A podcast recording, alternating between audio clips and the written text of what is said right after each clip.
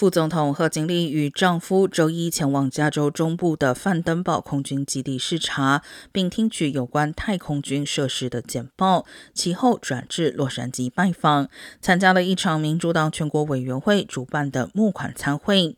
该参会由迪士尼电视娱乐主管 Dana Walden 和丈夫在他们 Brentwood 的家中举办，有大约三十名影视界知名人士到场，包括好莱坞导演 J.J. 阿布拉姆斯和金牌电视制作人 Ryan Murphy。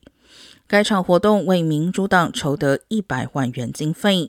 副总统夫妇将在洛杉矶停留至周四，并在当天前往旧金山参加与非裔女性健康有关的公开活动。